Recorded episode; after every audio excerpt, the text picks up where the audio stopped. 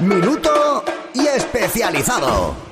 Hola, soy Enrique Alonso desde la redacción de Eurogamer.es y esta semana en la web destacamos el análisis de Dragon Quest Heroes 2, la segunda entrega del juego desarrollado por Omega Force que rinde homenaje a una de las sagas más clásicas del rol japonés en un entorno de acción y batallas masivas.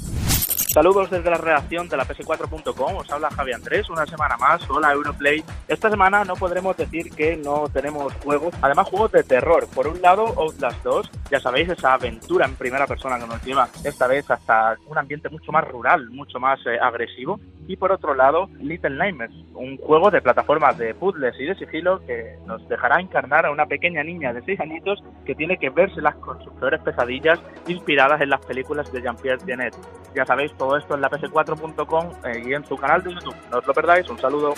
Bueno, y esta semana en IGN estamos en pleno mes de abril y hay montones de lanzamientos que queremos contaros a fondo. El primero, Dragon Quest Heroes, que es uno de los juegos que seguro estáis esperando, pero no es el único. También está Sniper Ghost Warrior 3, Warhammer 40.000, Dawn of War 3, uno de los mejores juegos de estrategia que hemos visto en los últimos años, pero también Little Nightmares, eh, ¿Queréis más? ¿En serio? Bueno, pues puede que haya más sorpresas de juegos que hemos probado y de los que todavía no os podemos hablar, que pueden ser de lucha, que pueden ser de motos, pero claro, para conocerlos tendréis que entrar en IGN España durante la semana que viene. Así que os esperamos con los brazos abiertos porque esta es vuestra web. Un abrazo a todos. ¿Juegas? ¿Juegas? ¿O estás fuera? Odio el suspense. Quiero ver de qué va todo este lío. Dale a Europlay.